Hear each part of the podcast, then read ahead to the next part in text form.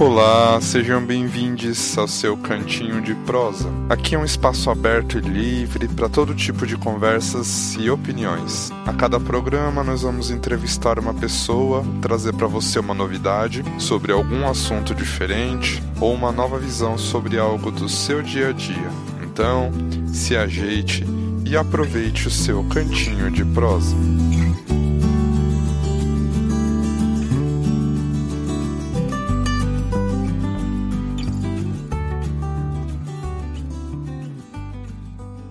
Olá, hoje nós vamos falar sobre a vida fascinante de um jogador de pôquer profissional, melhor de uma jogadora, né? Quais são os desafios, as histórias curiosas, os ensinamentos que o mundo do pôquer trouxe para nossa convidada, Renata Teixeira. A Rei ela já foi ranqueada, já foi a melhor jogadora de pôquer da América Latina. Ficou inclusive com a segunda posição entre todos, homens e mulheres. E lá no ranking ela chegou a ficar coladinha na pontuação da melhor jogadora de todos os tempos nesse ano. Foi incrível. Tudo isso com tão pouca idade, a humildade que sempre fizeram parte da sua personalidade. A grande Renatinha, ela já foi até matéria da ESPN sobre as cinco mulheres que fazem a diferença no poker mundial. Incrível, né? Bem-vinda, Rê, ao Cantinho de Prosa. Nossa senhora, tô até me sentindo agora. Muito obrigada pelo convite. Estou honrada em falar um pouco de, de uma parte da minha vida muito empolgante, que é a vida do poker foi um momento muito muito importante na minha vida e eu sou muito grata a tudo que aconteceu nessa época e vai ser um prazer conversar com você sobre isso. Obrigado mais uma vez, Rê. É, vamos começar com uma coisinha bem básica, assim. É, antes da gente começar a falar dos bastidores do mundo do poker, você como mulher e brasileira e tudo mais, eu quero saber assim, primeiro de tudo, Rê, por tudo que você vivenciou no mundo do poker, você acha que saber jogar poker pode assim mudar a forma como uma pessoa vai reagir a alguns problemas da vida, algumas situações. Como que você acha que isso pode mudar uma pessoa? Completamente, concordo muito com isso, porque o poker, superficialmente falando, parece que é um jogo de cartas, um jogo de sorte, um jogo de estatística, mas é muito além disso. Quem se aprofunda ao, a estudar mesmo que é o poker e vivenciar isso, vai ver que é muito além. Na verdade, a gente quase nunca joga as nossas cartas e quase sempre a gente joga o nosso oponente e as nossas emoções. Então, o poker traz para a gente o desenvolvimento de uma habilidade muito maior, que é a percepção para além das cartas. Então, ter estudado e vivenciado o poker me trouxe muito a compreensão das minhas emoções, do controle das minhas emoções, de conseguir separar as minhas emoções da minha razão para tomar uma decisão. É, eu percebo que hoje meu poder de decisão rápida, decisões em é, quando estou com pressão, alguma coisa que eu preciso decidir rápido, é, eu tenho uma facilidade maior do que a que eu tinha antes, porque o poker a gente tem que tomar decisões ao todo tempo. Eu era existe existe uma diferença. Eu era jogadora de torneios e no torneio a gente toma grandes decisões o tempo todo que valem sua vida no torneio. Então são decisões de vida ou morte dentro do jogo. E isso fez com que eu é, desenvolvesse uma habilidade que antes eu não tinha, que é tomar a melhor decisão é, e tomar aquela decisão a curto prazo. Então isso para mim assim é o que mais faz diferença. Mas tem vários fatores que ao longo aí da nossa conversa, você mesmo vai percebendo algumas que eu acredito que quem não joga não tem ideia, assim como eu não tinha antes de entrar nesse mundo mesmo. E é, é muito diferente, né? Porque a gente, não sei se todo mundo faz essa imagem mental, mas quando a gente pensa assim num jogador de pôquer, a gente já pensa naquela pessoa misteriosa, com os óculos escuros, tentando camuflar os sentimentos e as reações. Como que é isso, assim, tá numa mesa, tá todo mundo ali com o mesmo perfil, vamos dizer assim.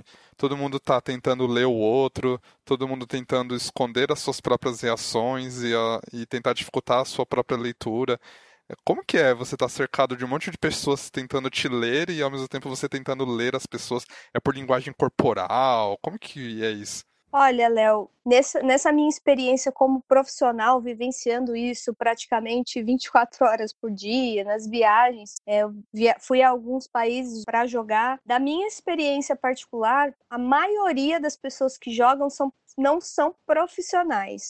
Ou seja, elas têm um conhecimento maior do que a maioria das pessoas em relação ao jogo, mas não tão profunda a ponto de analisar de verdade as emoções, pegar, a gente chama de TEL, né? pegar os trejeitos, as emoções e utilizar isso ao seu favor. Mas é muito, acho que tem muito de misticismo assim de ah, jogador de poker tem que ser assim, né? Tem que ser usar óculos escuros e boné ou se esconder, mas isso as pessoas fazem meio que no automático, em geral. Poucas pessoas realmente prestam atenção nisso. É uma tendência, assim, a gente, quando está aprendendo, a gente aprende que o desenvolver do jogador de poker tem levels, tem vários níveis. Então, boa parte das pessoas ainda estão nos níveis iniciais, que é jogar muito as suas cartas, mesmo que saiba que é importante prestar atenção, por exemplo, né? Uma, uma coisa assim que é muito comum para quem está começando a jogar. Ah,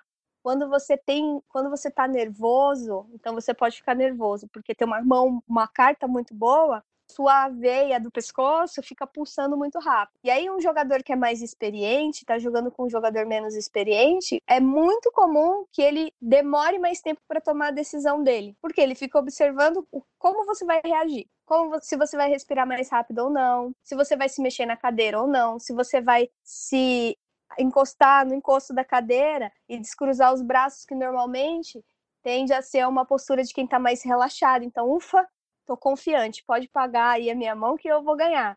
Então, um jogador mais experiente consegue perceber isso, mas um jogador menos experiente, mesmo sabendo que é importante prestar atenção, eu acho que é muito mais no automático, sabe? Não tem tanto essa percepção mesmo para tomar as decisões. Ele ainda acaba se empolgando muito olhando só para a mão dele, só para as cartas dele, não tanto na reação do oponente. Mas é bem, bem comum isso. Ah, eu particularmente sempre gostei de jogar de óculos escuros para dar eu me sinto mais segura. Eu, quando eu tô jogando, eu sempre jogo de óculos escuros. E, por exemplo, então pelo que você está falando, é, por exemplo, quando você joga com uma pessoa, um jogador semi-profissional, né? Vamos dizer assim, que está lá nos torneios, uhum. e um jogador realmente profissional, ranqueado, é diferente a leitura que você faz, então, porque se é uma pessoa. Porque o poker é um jogo de blefe também, né? Bastante.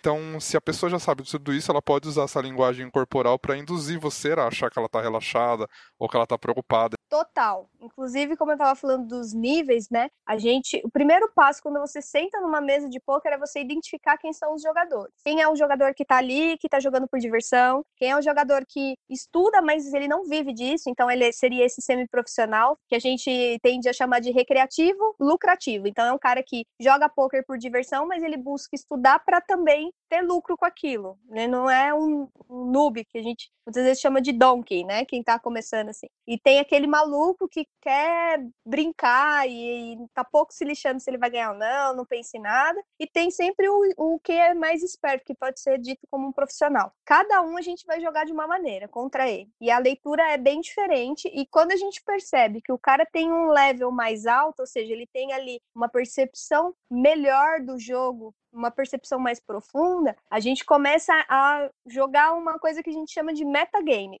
Ó, só é muito legal que quem joga poker tem uma linguagem própria.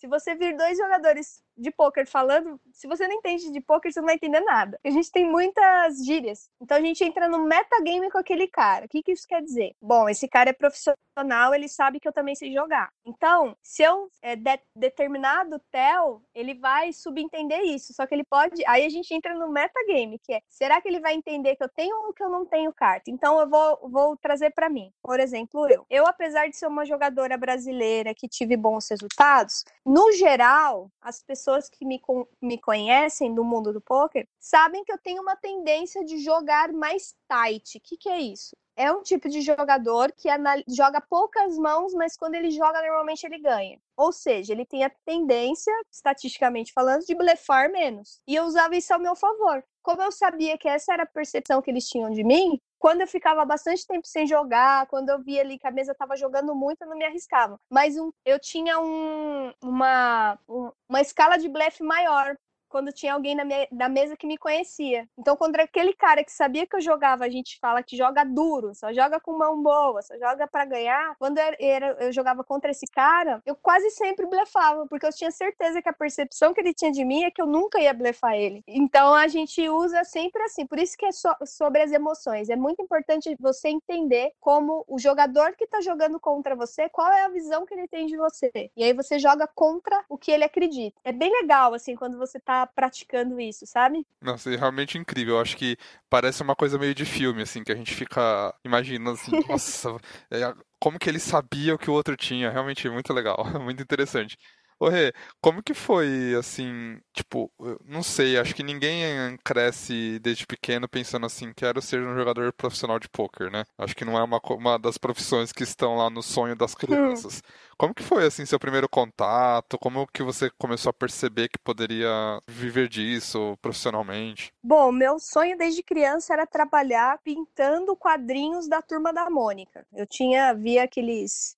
eu tinha um, uma fita cassete da Turma da Mônica que mostrava os quadrinhos do Maurício de Souza, eles pintando. Meu sonho era fazer aquilo. E aí eu fui crescendo, sempre querendo fazer aquilo. Aí eu percebi num determinado momento da minha vida que eu não sabia desenhar tão bem. E aí me frustrei, mas mas conheci outras questões, fui fazer design gráfico, comecei a trabalhar com isso, com, com arte final, numa gráfica, em agência. Nesse tempo, nesse mesmo tempo, eu me casei na época, eu tinha 21 anos. E aí, na época, o meu marido falou: Meu, olha, eu, participo de uns fóruns e tem um pessoal falando de pôquer e não sei o quê. Eu falei, ah, tá, legal, passou. E ele acompanhou umas matérias e tal, mas também não, jog não jogou. Ele conhecia já, mas não jogava. E aí um dia passando na TV de casa, parou num canal lá na ESPN. Ele falou, ah, olha aí, ó, tá passando pôquer. Eu falei, nossa, mas na televisão. Que até então a impressão que eu tinha de pôquer era aqueles filmes que todo mundo bebe, fuma charuto, tem um monte de, de bebida e coloca o relógio em cima da mesa e a casa. E perde a casa inteira. Sempre essa é ideia que, que eu tinha do pôquer. Ah, mas não é aí... assim que funciona? Sério? Poxa. Bom, eu ganhei uma casa, só. Tô brincando, mentira. Enfim, e aí ele. Aí a gente parou e começou a falar lá. Tinha dois caras falando. Um deles era o Serginho, Sérgio Prado, que hoje é super meu amigo. Ele é, era comentarista da ESPN, ainda é. E aí ele tava falando, né? Ah, olha, é um torneio mundial, tá? Valendo não sei quantos milhões de dólares em Las Vegas pro primeiro. falei, gente, isso é dinheiro de verdade, né? E ele falou: ah, aqui no Brasil tá começando agora, tem muitos profissionais começando a se consagrar. E ele falou do Akari, que hoje é o maior jogador, assim, fora do Brasil reconhecido, é o Akari, André Akari, que inclusive eu fiz parte do time dele, ele é sensacional. E aí ele foi o primeiro jogador consagrado, que foi campeão mundial e tal. E ele tava falando do Akari e falou: Ah, você ó, que tá assistindo, se você quer começar a jogar, quer aprender a jogar, se inscreva no Mais EV, que é um fórum, e aí você responde as perguntas e ganha 50 dólares para começar a jogar. Na época era o Full Tilt e o Poker Stars. Aí eu falei, nossa, que legal. Aí ele falou, ah, vamos, vamos se inscrever. Aí a gente se inscreveu, ganhamos os 50 dólares. E aí eu comecei a jogar, na época eu trabalhava numa gráfica. E lá na gráfica, quando não tinha trabalho, eles falavam, ó, oh, vocês não podem ir embora, mas vocês podem jogar, assistir filme, pode fazer o que vocês quiserem. E aí eu baixei no computador da empresa, quando acabava eu ficava jogando. A princípio eu ficava jogando aquele que não vale dinheiro, porque eu tinha medo, né? Onde já se viu, investir, de, gastar os 50 dólares que eu ganhei nisso, né? Porque eu tinha certeza que ia perder. E eu comecei a jogar, fiquei jogando, isso deve ter sido em 2009, mais ou menos fiquei jogando sem valer dinheiro. Aí a gente ganhou 50 dólares ele começou a jogar e começou a ganhar. Ele falou, Renata, dá para ganhar dinheiro com isso sim, a gente precisa. Aí ele falou, olha, lá eu vi que tem estudo, dá para estudar e tal. Eu cheguei a ver umas coisas, mas eu falei, meu, será? Aí comecei a jogar baratinho. Baratinho é assim, 2 dólares a inscrição no, na internet. E aí comecei a ganhar também. Ganhava um pouquinho, perdia um pouquinho, mas não era meu dinheiro, era aqueles 50 dólares que eu ganhei. Posso continuar, Léo? Claro, claro. eu, eu tô imaginando aqui os 2 dólares, na época 3 reais, hoje 18 reais, né? Mas 20 mil reais, é. Então, ganhou 50 dólares. Imagina ganhar 50 dólares hoje. Que sonho. Imagina, 50 aí... dólares hoje dá pra comprar quase uma moto. Uma casa, é. E aí eu comecei a jogar assim, ele começou a jogar também, e a gente comprou. comprei um iMac, a gente comprou na época o, Xbox, a gente comprou um monte de coisa com dinheiro do poker e a gente estava se achando já o jogador, né? Falei, nossa, a gente vai. Porque assim, é, para quem não, não conhece os jogos online, o mundo do poker, existem algumas categorias. Então, poker, dentro do poker tem modalidades de poker. Aqui no Brasil, na verdade no mundo, o que é mais comum é o Texas Hold'em. E é. dentro... Pode falar. Não, eu ia falar, esse é o único que eu conheço, que é o que vira as três e aí tem as duas da sua mão, né? Eu sei que eu já vi em filme um outro que você troca carta, mas eu já não sei como que é. Existem vários, vários. Por exemplo, no Texas Hold'em é esse daí que é o mais comum, que você recebe duas cartas e abrem cinco cartas na mesa. Primeiro abre três, depois uma, depois a última, que é o flop, que são três cartas, o turn, que é a quarta, e a quinta carta a gente chama de river. E só que essas cinco cartas, elas são para todo mundo, é visível. Aí você tem que fazer uma combinação dessas cinco cartas com as duas da sua mão. Uma combinação entre essas sete cartas, você vai escolher cinco cartas que formam o melhor jogo, na sua opinião, o jogo vencedor. E aí existe lá uma tabela da, da maior do maior jogada para menor jogada. Só que nem sempre a gente leva. É, é importante saber isso e tal, mas como o Léo falou, né? O poker é um jogo de blefe. Na verdade, na maioria das vezes você ganha quando você faz o seu oponente foldar a melhor mão, quando você faz ele desistir da melhor mão. E essa é a sua maior luta no poker. É você aprender a quem tá, quem tem a pior mão que você te pagar e quem tem a melhor mão que você desistir. É isso que você precisa fazer no poker. Como? Aí você se vira. Mas é essa a ideia principal. É muito e... complexo, né? Gente, é, é muito legal. Muito complexo é muito doido.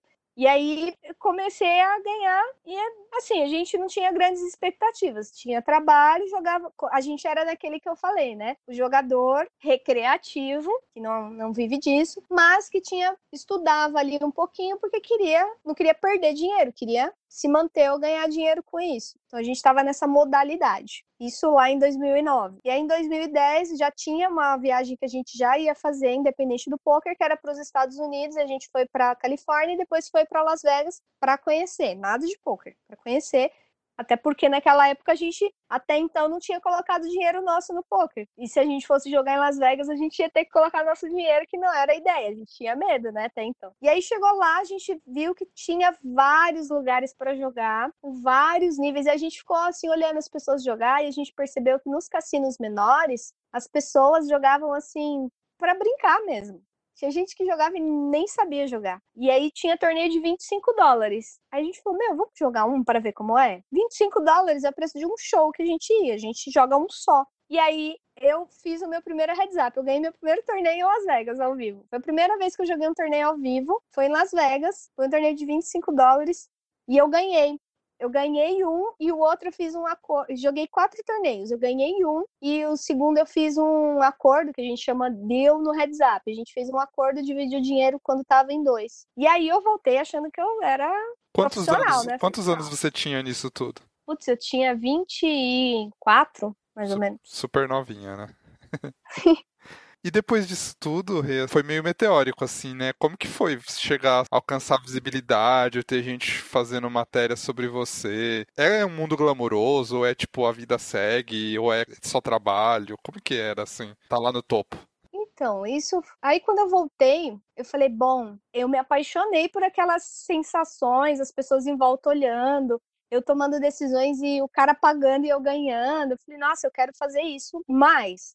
E aí eu comecei a estudar mais paralelo ainda. E aí um dia eu arrumei um cliente, aí eu saí do emprego que eu tava e comecei a trabalhar por conta com design.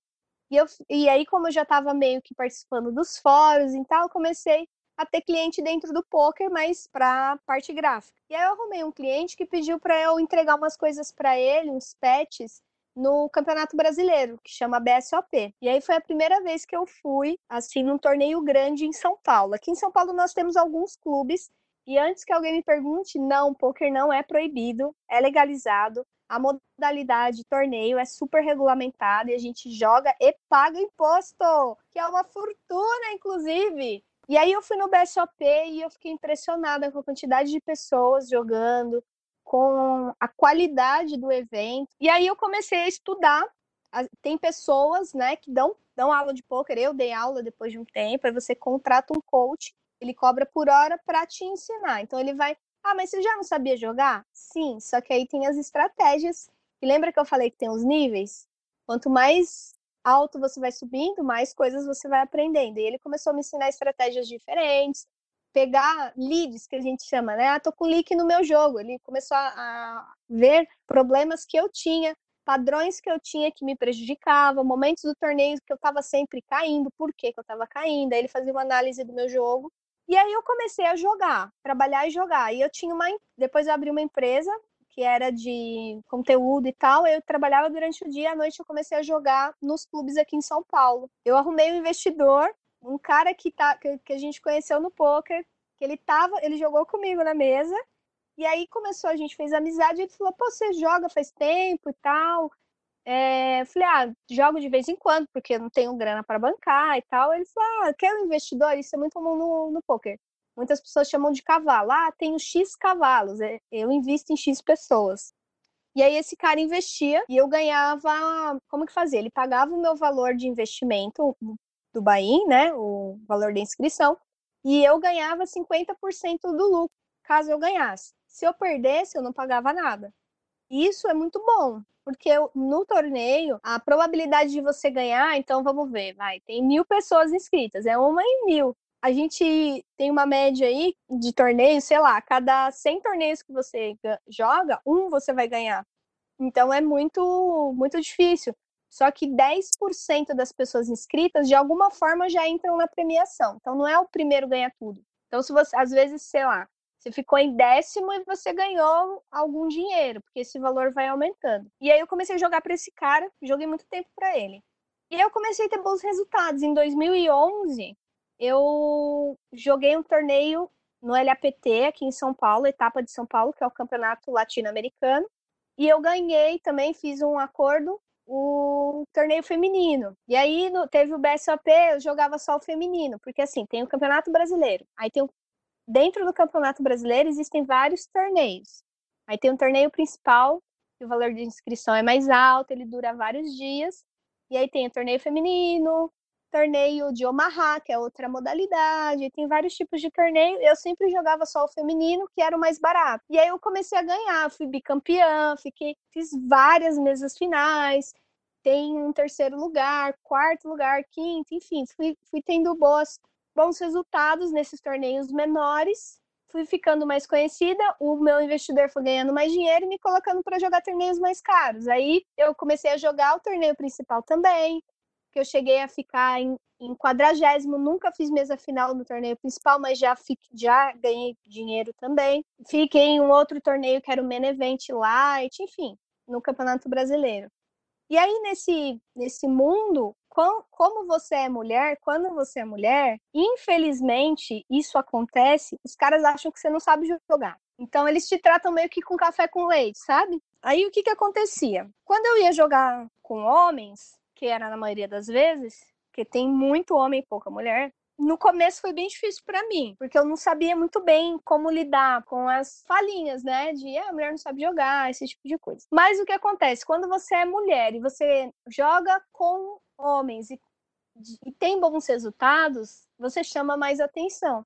Então eu comecei a fazer amizade, eu sempre faço amizade fácil. E o pessoal da organização, por exemplo, o Sérgio Prado, esse cara, eu comecei a conversar com ele eu ia comecei a viajar para jogar o LAPT em outros países, aqui na, na, América do Sul, e os brasileiros iam também, os, os, da, do pessoal da divulgação, que era o Sérgio Prado, o Vitão, que são pessoas conhecidas, e eu comecei lá conversar com eles e fui ficando mais conhecida entre essas pessoas. E aí, isso, sei lá, em 2011, eu fiquei nessa até 2000 final de 2013, trabalhando e jogando. E aí, em 2014, o Akari, que é o esse cara que eu falei, que é o jogador mais conhecido do Brasil, ele montou um QG. Então, era no interior de São Paulo, ele tinha um sítio que era um centro, centro de treinamento do time dele. E ele abriu inscrições para uma jornada de um mês só para mulheres. E eu me inscrevi, já era meio que conhecida, eu já conheci o Akari, inclusive. E aí ele me chamou para ir também. Eu fiquei um mês lá, terminou esse um mês, ele me chamou para fazer parte do, do time oficial, que era só de homens, e eu era a única mulher nesse time. E aí, como que era? Eu morava no QG, então eu morei lá oito meses, Fiquei um ano no time dele, oito meses eu morei lá. Eu ficava lá no QG de quinta a. Não, eu ia, do... eu ia sábado e voltava quinta. Então eu ficava de sábado a quinta-feira lá e tinha toda uma preparação. Tinha personal, tinha nutricionista, tinha coaching que davam aulas que davam aula pra gente. E eu jogava no time do Akari. Eu morei lá com oito meninos, só eu de mulher, e foi muito legal, porque eu aprendi muito, evolui muito nesse período. Fiquei um ano no time do Akari, foi, foi muito legal, assim, porque foi um reconhecimento muito grande do esforço que eu fiz e da minha dedicação. Então, ser do Akari Team foi uma honra para mim, fazer parte da. Só tinha fera no time, e eu falei, meu, o que eu tô fazendo aqui, né? Só que eu tendo a ser, nunca reconhecer os meus valores, né? Enfim, aí depois que eu entrei no time da Akari, esse reconhecimento foi bem maior, porque é o maior time de pôquer do, do Brasil, né? O Acaritim. E eu fiquei um ano e aí eu decidi sair, porque eu não, não, não tava me sentindo mais à vontade, enfim, encerrou o ciclo. Eu saí em fevereiro de 2015, fiquei 2014 inteiro, e no começo de 2015 eu saí, e aí uma amiga minha do poker falou: Olha, eu tô indo pro Chile jogar o LAPT. Você não quer ir comigo? Eu falei, olha, eu até quero ir, mas eu não tenho dinheiro para pagar o bain de inscrição. E eu saí do Acaritim, né? Eles não vão me patrocinar, porque lá a gente paga em dólar. Todas as etapas fora do Brasil são em dólar. E eu não tinha na época para investir nisso. E aí ela falou: meu, meu, eu consigo um patrocínio, vamos? Eu falei: ah, fechou, fui. E aí, um dia antes do meu, de ir, o investidor falou: olha, eu não vou conseguir te investir em tudo, vou pegar só, acho que era 30%, sei lá, 20%. Não lembro, sei que era bem menos que 50%. Aí eu falei: meu, eu vou. Agora já tá com passagem comprada, já tem estadia, já tá tudo certo, eu vou investir em, em mim mesma. E eu fui. Isso em 2015 eu tinha só uma, uma vez, uma chance. Se eu perdesse, eu não ia ter mais. Ah, fala um pouco aí, Léo, que eu tô falando muito. Não, é, pode continuar a história. Depois. Eu ia perguntar da parte da mulher, mas já mudou de assunto. Pergunta. Não, vai lá. E aí tá eu, você, de, você, decidiu, vou investir em mim. Isso, eu decidi que eu ia porque tava tudo certo, sabe, para eu ir. Aí eu fui, e aí foi onde eu tive o meu big hit. Todo jogador de pôquer que joga torneios sabe do que eu tô falando, que é aquele momento histórico na sua carreira. Na minha jornada online, quando eu falo que jogava no Acaritim, era quase 100% online. Eu tive grandes resultados também, então eu ganhei torneios que são muito difíceis. Eu ganhei um torneio online, eu fiquei em primeiro de 16 mil pessoas. Eu fiquei 16 mil? Eu acho 16 mil pessoas. Esse foi o torneio mais difícil, porque jogar online é bem complicado, que a gente tem cinco minutos de intervalo a cada uma hora. E esses torneios, na época que eu ganhei, eles não paravam. Então era direto, era do início até acabar, até ficar um. Não tinha intervalos grandes. Esse torneio, acho que eu fiquei 12 horas jogando direto, sem parar. Então foi bem complicado, assim. Eu tinha tido alguns resultados online, mas é, expressivos, né? Que era no Poker Stars. Ao vivo, eu tinha ganho, tinha tido bons resultados, mas o meu melhor resultado assim, eu tinha ganhado assim, por exemplo, 10 mil reais, 5 mil reais, 16 mil reais, 17 mil reais, mas não um prêmio muito grande como foi esse do Chile. E aí lá no Chile, eu joguei o Main Event, que era um torneio, o torneio principal do campeonato latino-americano, etapa Chile. E aí o torneio. É, Isso era com dias. homens e mulheres, tudo misturado, certo? Ou era Isso, torneio... torneios principais são homens e mulheres. E aí eu joguei, joguei o dia 1. Como que funciona os torneios ao vivo? Você faz a inscrição, aí tem o dia de classificação. São, acho que, oito horas jogando, só que a cada uma hora, não, a cada duas horas você tem meia hora de intervalo, ou 15 minutos de intervalo. E aí, se você termina o dia, olha, falta cinco minutos, acabou o dia. Todo mundo guarda as fichas que sobraram e volta no outro dia. E aí você joga mais X horas, embala suas fichas, volta no outro dia. Enquanto isso, as pessoas que vão perdendo vai saindo. E aí, nisso, eu fui quatro dias.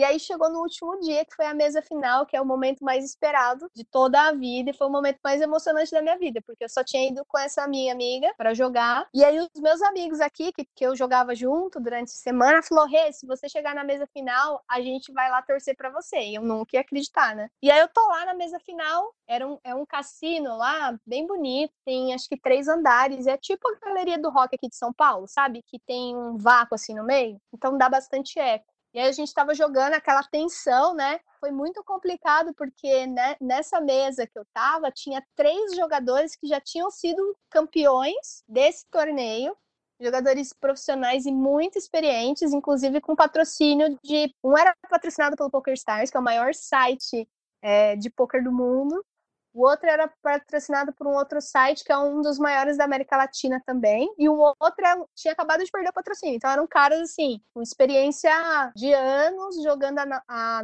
níveis altíssimos. E eu era a primeira mesa final é, fora do Brasil com essa qualidade que eu tava participando, porque eu tinha feito mesa final, mas assim, Las Vegas, torneio de 50 dólares. Esse de torneio que eu joguei, a inscrição foi 1.650 dólares. Então tava valendo um dinheiro bom na época. E eu tava com muito, assim, tava com medo do caralho, pra falar a verdade. Eu falei, meu Deus, tá valendo muito dinheiro, eu não, não sei o que eu faço, é a primeira vez. E aí foi muito legal, porque eu tinha saído do time do Akari, o Akari tava lá, e ele ficou o tempo todo na primeira cadeira da plateia me assistindo. E aí, quando dava intervalo, ele vinha conversar comigo. Rê, hey, respira, tá tudo bem? Tem alguma dúvida? Olha, presta atenção em fulano, porque quem sabe jogar, quem tá de fora assistindo, consegue já ter uma percepção. E o Akari é patrocinado do Poker Stars também, então ele, ele já tinha jogado com esses caras várias vezes, ele já, já sabia como os caras jogavam. E aí ele começou a me dar toque, ó, cuidado com isso, presta atenção nisso, você tá foldando muito, tem que blefar mais, ou não, não blefa fulano, porque fulano não cai, sabe? Ficou ali como meu coach mesmo, me dando tranquilidade. E aí a gente estava em cinco a mesa final no LAPT com oito, a gente já, já tinha caído três, nós estávamos em cinco. E aí eu, eu escuto de longe um barulho de vuvuzela, mó gritaria. E a galera chama, gritando meu nome, eram os meus amigos, né? Porque eu tinha o cabelo roxo, eles, todos eles com uma peruca roxa e gritando e cantando. Eu falei, meu Deus, eles ah, vieram. Essa é a história do cabelo roxo que fala na ESPN lá. Eles comentam essa história da, do cabelo roxo, da torcida do cabelo é, roxo. Teve uma amiga minha aqui no Brasil que fez fez, hashtag Vamos Xixinha, que foi o dia que eu fui para a mesa final foi no Dia Internacional das Mulheres, foi em março. E aí foi muito legal que virou uma febre, assim, todo mundo do poker fazendo aquelas artes no pente, pintando cabelo de roxo e vamos xistinha, torcendo para mim. Xistinha X é o meu nickname na, no poker. A gente ah. usa um login, né, para jogar. E aí, jogadores de poker são conhecidos pelo nome e o, o nickname que a gente usa lá. A gente chama no Poker Stars, por exemplo, todos os lugares eu sou Xtinha X. Então tem muita gente, inclusive, que me chama de Xtinha até hoje por conta disso. Tem gente que nem sabe meu nome, eu acho. e, e aí, quando, como que foi assim, quando você você tava lá naquela tensão de ter sobrado entre os cinco e de repente você ouve a farra brazuca e, e, e era por você, assim? Você conseguiu, tá, mas não posso me desfocar do jogo? Ou, tipo, isso te incentivou e falar, agora eu tenho que ganhar essa porra? Me, me, isso me desestabilizou completamente, por falar a verdade. Eu falei, puta merda. Aí eu comecei a chorar, falei, meu Deus, você vira que tá valendo dinheiro isso daqui, você esperou sua vida inteira. Sua vida inteira não, né? Mas você esperou anos por esse momento. Você foi preparada para isso, você não pode deixar a peteca cair, né? Eu ficava com medo porque eu falei, poxa, eles vieram aqui, só falta eu cair agora. Primeira coisa que veio na cabeça, né? Só falta eu perder agora, meu Deus do céu. E aí eu cheguei na mesa final, eu era a última em fichas. Eles faziam uma contagem de quem tem mais ficha, quem tem menos ficha, e eu era que tinha menos ficha, eu era que tinha menos probabilidade de chegar longe, porque além de ter menos ficha, era mais inexperiente. Era a ficha mesmo, né? Quem tá começando a gente chama de ficha. Eu tinha um monte de tubarão e eu era o peixe da mesa. E graças a Deus, assim, contei com, com a sorte que a gente chama de ronada. Eu tinha uma baixa probabilidade de ganhar uma mão e consegui acertar. Eu fiz uma jogada certa. Muitas vezes no poker a gente faz a jogada certa e o final é trágico. Dessa vez eu fiz uma jogada certa. É, o final estava sendo trágico, mas o River, a última carta lá comunitária, me salvou.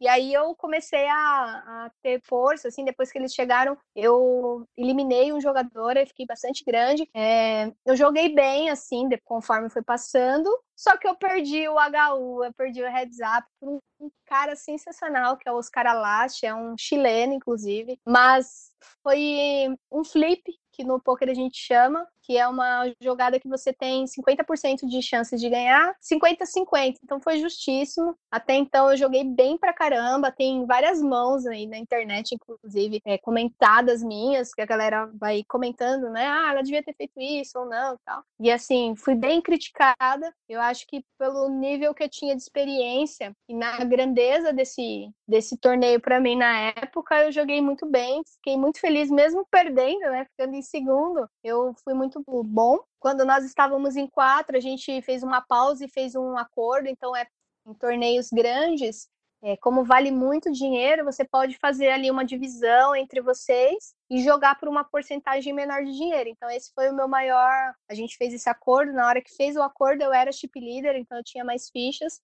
E foi um acordo muito bom, até porque, olha só, nem tudo que dá errado é errado. Lembra que o meu investidor deu para trás um dia antes? Foi muito bom, porque graças a Deus eu consegui investir em mim e tive retorno. Sem dividir o dinheiro, né? Sem, sem dividir a premiação, né? Isso que é importante. Exatamente. E recebi em dólar porque fora do Brasil a gente paga em dólar e recebe em dólar, né? Então foi minha maior premiação no poker, foi o maior, melhor momento da minha vida e isso foi uma arrebentação, assim, porque isso foi em 2015.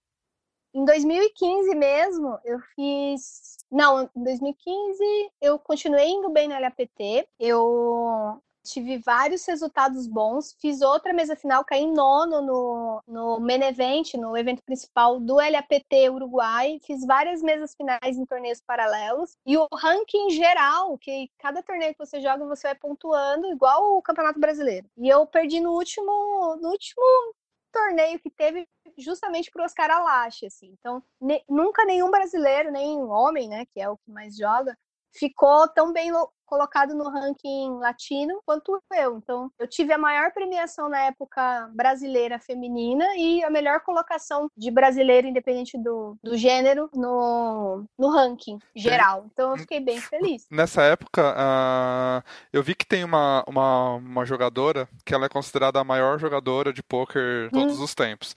E nessa época você ficou a sete pontos do ranking dela no mundo, é isso? Como, o que, que são sete é... pontos? O que, que é essa diferença de sete pontos? É muito perto ou é chão? É a Vanessa Selbst. Essa mulher é sensacional. Ela é a referência assim para qualquer jogador de poker. Ela é fantástica. Ela é genial. Enfim, esses rankings, como eles são contados, de acordo com o que eu jogava, isso é muito bom. Por quê? Eu jogava apenas os torneios LAPTs, que é um circuito. Só que tirando LAPT, nós temos os torneios da WSOP, nós temos os torneios do WPT, são torneios do EPT. O que, que são esses? São torneios internacionais que têm etapas em vários países diferentes e todos eles contam pontos para o ranking geral, que é o GPI. E eu só, desses todos os torneios que contam para o ranking geral, eu só joguei um circuito. E mesmo assim eu tive boa classificação. E essas pessoas que são profissionais assim, eu era profissional de poker nível Brasil, né? Eles são jogadores de, pro, de poker, mas no nível é, bem acima do que eu era, porque eles moram em Las Vegas, eles jogam em dólar, eles têm patrocínio. Eu tinha investidora, não tinha patrocínio. Então, o cara pagava para eu jogar, se eu ganhasse, eu dividia o lucro com ele. Esses caras que têm patrocínio, eles não pagam para jogar, recebem salário e o que eles ganharem é deles. Então é um nível assim bem mais alto. É nível e atleta vi... mesmo, né? Sim, atleta. E eles viajam para jogar tudo por conta desse patrocínio, que é o caso da Selbst, por exemplo. Então eles conseguem jogar muito mais torneios do que eu jogava. Eu joguei poucos torneios e fui muito bem nesses. Então a minha chance era menor e mesmo assim eu consegui. Mas, assim, me comparando com a Selbst, não tem como comparar. ela é sensacional, assim, ela tá num nível muito acima do que eu, do que eu jogava. Não, não tem comparação. Aqui no Brasil, acho que ninguém tá perto dela.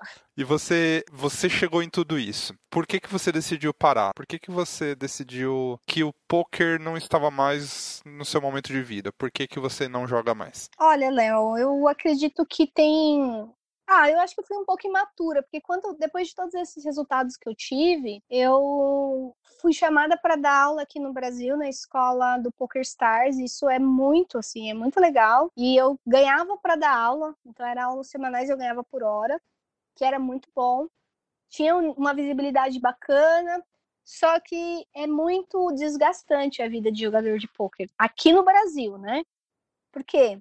Porque os clubes, como a gente não tem muitos atletas, como você falou, que é o caso da Selbst, por exemplo, a maioria dos torneios, quem joga são recreativos, ou seja, são pessoas que têm um emprego, trabalham e jogam poker por diversão. Logo, eles acabam jogando ao vivo à noite. E aí era muito desgastante para ir jogar, por exemplo, o BSOP, os torneios começavam às 5, 6 horas da tarde, eu passava a noite toda jogando, terminava às 5 horas, 5 e meia da manhã. É muito cansativo e eu me separei nessa depois, em 2016 mesmo eu me separei e eu comecei a ter uma visão um pouco diferente das coisas, que o poker na forma que eu estava jogando estava começando a ficar tóxico para mim no sentido de energeticamente falando, não, não tinha consciência energética. Então eu acabava ficando muito mal quando eu ia jogar, é, ficava com muita dor de cabeça, me cansava muito, eu não comia, então eu passava a noite inteira sem comer, jogando. Eu tinha uma saúde que não era muito legal.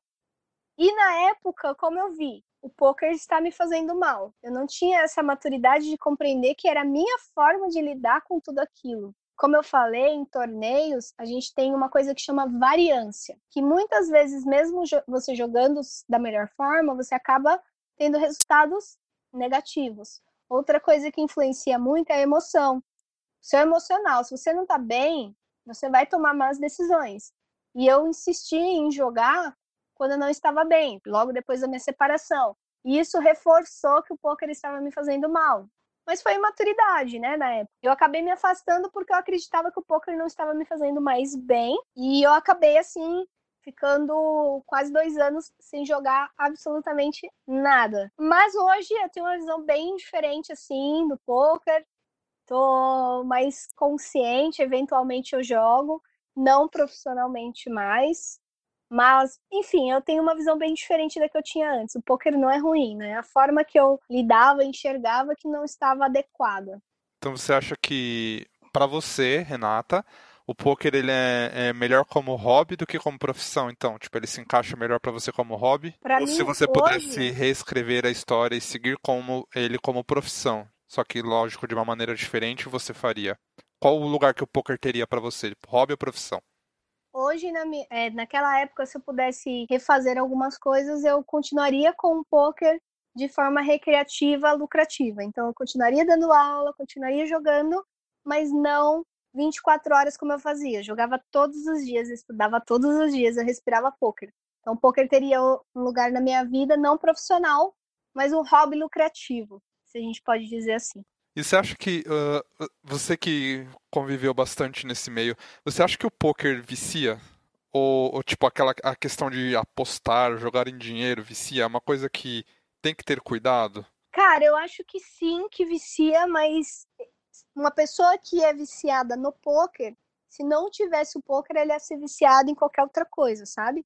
Então, não é o poker que vicia, é a pessoa que já tem essa tendência e acaba buscando isso no poker. O que eu vejo de uma forma geral é que tem muito mais pessoas interessadas em boa parte, né, em aprender e competir de forma saudável. Tem muita gente nova com esperanças de desenvolver. E o que eu percebo muito é que o poker trabalha muito desenvolvimento pessoal, pelo menos para mim trouxe muito. É, e tem muita gente também que usa o poker, né? Tem o poker como hobby, da mesma maneira que alguém tem o boliche, que alguém vai ao cinema, sabe? Ao invés de pagar, sei lá, 100 reais para ir ao cinema hoje, gastar 100 reais indo no shopping comendo e ir ao cinema, eu vou gastar 100 reais jogando um torneio de poker. Tem muita gente que faz isso. E eu não vejo isso como uma, algo ruim. as, as pessoas são viciadas, que é aquele mundo assim mais mórbido e tal, assim, eu, eu particularmente nunca vi nesse nível. Eu tive assim algumas coisas que eu não achei legal, mas não nesse nível. Então acredito que exista, mas não é algo que seja marcante assim ou evidente ou muito claro em grandeza no poker não. É, o que você falou faz sentido. Talvez seja mais da pessoa que já tem um, um certo, tem uma certa tendência a ter esse desequilíbrio. Uhum. E óbvio que ela não vai chegar numa mesa profissional, porque o estilo de jogar, a intenção com que ela tá naquilo é diferente, né? Tipo, o treinamento que ela tem, tudo é, é diferente, né? Então, talvez seja um meio à parte, né? o submundo do poker, talvez. Não só do poker, é. obviamente, né? Do jogo em geral. Sim. O que a pessoa costuma falar assim, ah, mas quem, quem é viciado e fica jogando com frequência vai ganhar dinheiro? É o que eu sempre falo. Hoje eu não sou mais profissional, mas eu jogo com qualquer pessoa, desse, assim, que não estuda. A gente vai jogar 10 vezes. Ela pode ganhar de mim duas, mas oito eu tenho certeza que eu ganho. Porque poker é sorte? É também, assim como tudo na vida. O que é sorte, né? Fatores aleatórios que influenciam. Então, eventualmente, alguém pode ter sorte contra alguém que sabe jogar. Mas a longo prazo, então, se a gente jogar várias vezes junto, a tendência, assim, a tendência não, a certeza é que esse jogador que sabe jogar e estuda, ele vai ganhar na maioria das vezes. Então, quem não estuda o poker e quer ganhar dinheiro, não vai ganhar dinheiro. Que fique claro isso. Isso é, não tem como. Porque e... a sorte não sustenta tanto tempo, sabe? E você acha que, assim, para a pessoa ser profissional, além do estudo, né, dessa preparação, tem alguma característica, assim, que, não sei, que destoa na pessoa e fala, hum, ela tem um potencial de ser uma boa jogadora de pôquer porque ela tem isso? Olha, eu não sei se já é, é característico da pessoa ou se isso pode ser desenvolvido, mas um usar óculos, tem que usar óculos escuros, é isso? claro, isso é o primeiro, né? Mas assim, emocional, o emocional, então pessoas que são muito emotivas, é bem complicado, tem que trabalhar muito essa questão de, de não levar mal, sabe? Pai, meu amigo, então eu vou amenizar aqui para ele. Ou ah, se eu blefar ele, ele vai ficar chateado ou você se desestabilizar porque alguém teve alguma coisa contra você. No Chile, eu passei por isso, um argentino, ele me tentou me desestabilizar muito, assim, falando coisas para mim. Ah, você é do time da Clary e você joga tão mal assim. Ai, mas você tá jogando com a sorte, sabe? Mas ele tava falando para ver se me desestabilizava para eu começar a jogar mal. E foi muito legal porque, assim, eu, ele, me, ele me deu ficha, assim, muita ficha duas vezes. Então, o que é importante? Características emocional, foco, concentração. E outra coisa muito importante, tá com o físico em dia, viu? Porque a gente fica muito tempo sentado. Uma maratona então, física, né? Sim, tem que ter um preparo físico, mental e emocional muito grande. Tá, vou te fazer a última pergunta, então, dessa primeira parte, e aí a gente já vai finalizando para pessoa começar a aprender a jogar poker hoje, o que você recomenda que ela faça? Não sei nada. Tem um, a escola de, de poker do Poker Stars. Ela é bem legal porque ensina do zero, assim, é, desde estratégias. Então, eu dei aula lá há muito tempo, mas tem os vídeos ficam gravados não sei se os meus vídeos estão lá, os meus, os que eu dei aula estão no meu canal, mas assim, na internet tem muito conteúdo. Eu, particularmente, não gosto de livros. Existem livros, mas eu não gosto de livro, por quê? O livro ele é estático e o poker é dinâmico. O poker muda muito. Então a gente tem muita tendência e essa tendência muda assim em meses. Então o livro ele fica acaba sendo obsoleto. Então, primeiro ponto, baixe um aplicativo de poker, tem muita, todos aí são gratuitos, dá para você jogar sem investir dinheiro, fichas fictícias. Então baixa para você ver como é a dinâmica do jogo. Assista a vídeos que eu acho que do meu ponto de vista são os melhores assim para acompanhar. Tem o Super Poker, que é um, um, portal de notícias do poker, e o Poker Stars, que é a escola de poker do Poker Stars, é o que eu indico, assim, porque eles explicam desde o zero e até hoje o que está rolando, sabe? Então, é a minha dica. Baixa e começa a jogar fictício e em paralelo vai assistindo esses vídeos de, de passo a passo, assim, que tem vários. Como tudo na vida, nada como a prática, né? levar lá umas Nada. rasteiras, ser zerado umas vezes para ir pegando a, o jogo de cintura, né? Rê, vamos para a segunda parte agora. E agora, depois de fazer 412 perguntas para você, é a sua vez, sua, sua vingança. Você tem direito a uma pergunta para essa pessoa aqui. E aproveite, porque é uma só, tô brincando.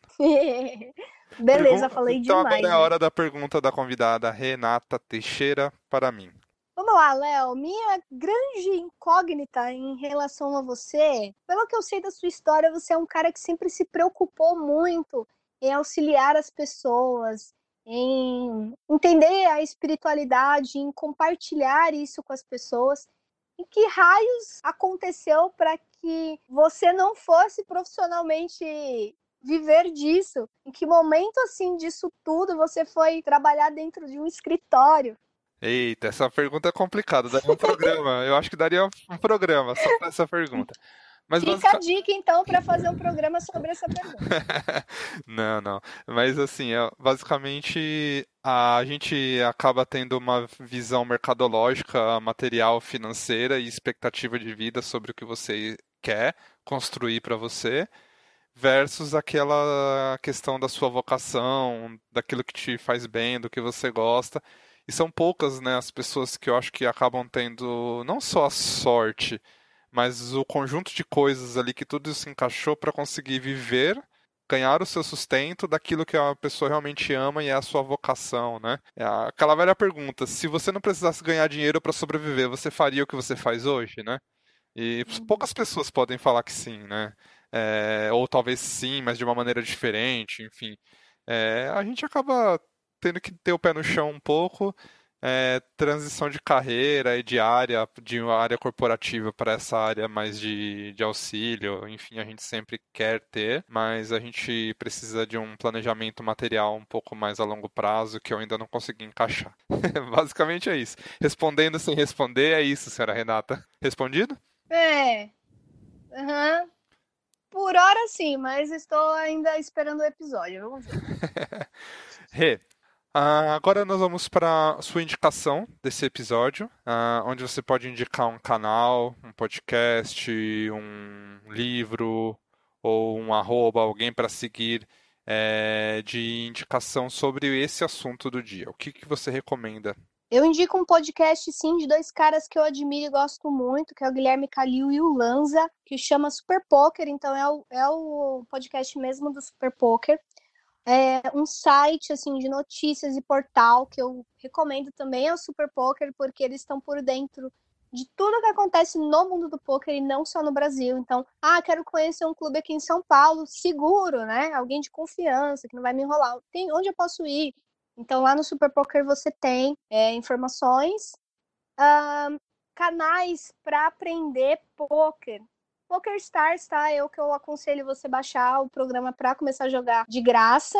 E também já tem a escola do Poker Stars mesmo, que tem aulas gratuitas. E o meu canal também tem, tem uma playlist dentro do meu canal, lá no, no YouTube, que é Renata Teixeira, que, que é só de poker. Então tem assim, do zero do poker até estratégias para você jogar uma mesa final, tudo online, né? Mas tem várias dicas, inclusive para poker ao vivo também. Eu dou dica de como se comportar na mesa. Tem vários vídeos legais na época que eu jogava e que vão com certeza auxiliar quem está aprendendo e quem já joga também. Você já deu spoilers, mas agora a gente vai então na, indica... na sua indicação de cana... do seu canal, do seu arroba, o que você quiser passar para as pessoas. Você comentou do YouTube, como que é o nome do seu canal no YouTube? é Renata Teixeira, tudo junto. Renata Teixeira, você me acha lá no YouTube. No Instagram é a.renatateixeira, são os canais que eu mais utilizo. E agora, a última pergunta do dia, e esse quadro chama o sentido da vida, Renata. Uma pergunta aleatória, Nossa. e cada convidado a gente vai ter uma pergunta aleatória para responder e que não necessariamente tem relação com o tema do dia. Sentido da vida, Renata que é a autoconfiança para você? Autoconfiança para mim é você estar seguro para tomar decisões, independente do que o outro vai pensar de você, independente se vai dar certo ou não, se vai decorrer da forma que você acredita ou não. É você seguir o seu pêndulo interior, é você seguir seu coração e acreditar de fato naquilo sem colocar objeções. Acho que é você seguir a sua essência, de verdade. Muito bom. Rê, muito obrigado pela, pelo tempo, que eu sei que é complicado arrumar um tempinho na sua agenda, com as suas mil e uma tarefas, atribuições e áreas de atuação. É, acho que foi um, um, papo legal, foi, foram, foi um assunto que eu não conhecia quase nada e foi legal ver um, ver um pouquinho, sei lá, dos bastidores e conhecer um pouquinho de como foi sua trajetória nisso. Obrigado, foi um tempo muito gostoso e espero que a gente possa ter um próximo bate-papo sobre o próximo assunto logo. Eu que agradeço, Léo. Muito obrigada. Espero ter me desmistificado um pouquinho o poker aí para quem está começando. E quem quiser conversar sobre poker comigo, pode me chamar. E vai ser um prazer tirar as dúvidas e conversar mais sobre esse mundo. Muito, muito obrigada, Léo. Adorei. Beijo. Obrigado, Rei.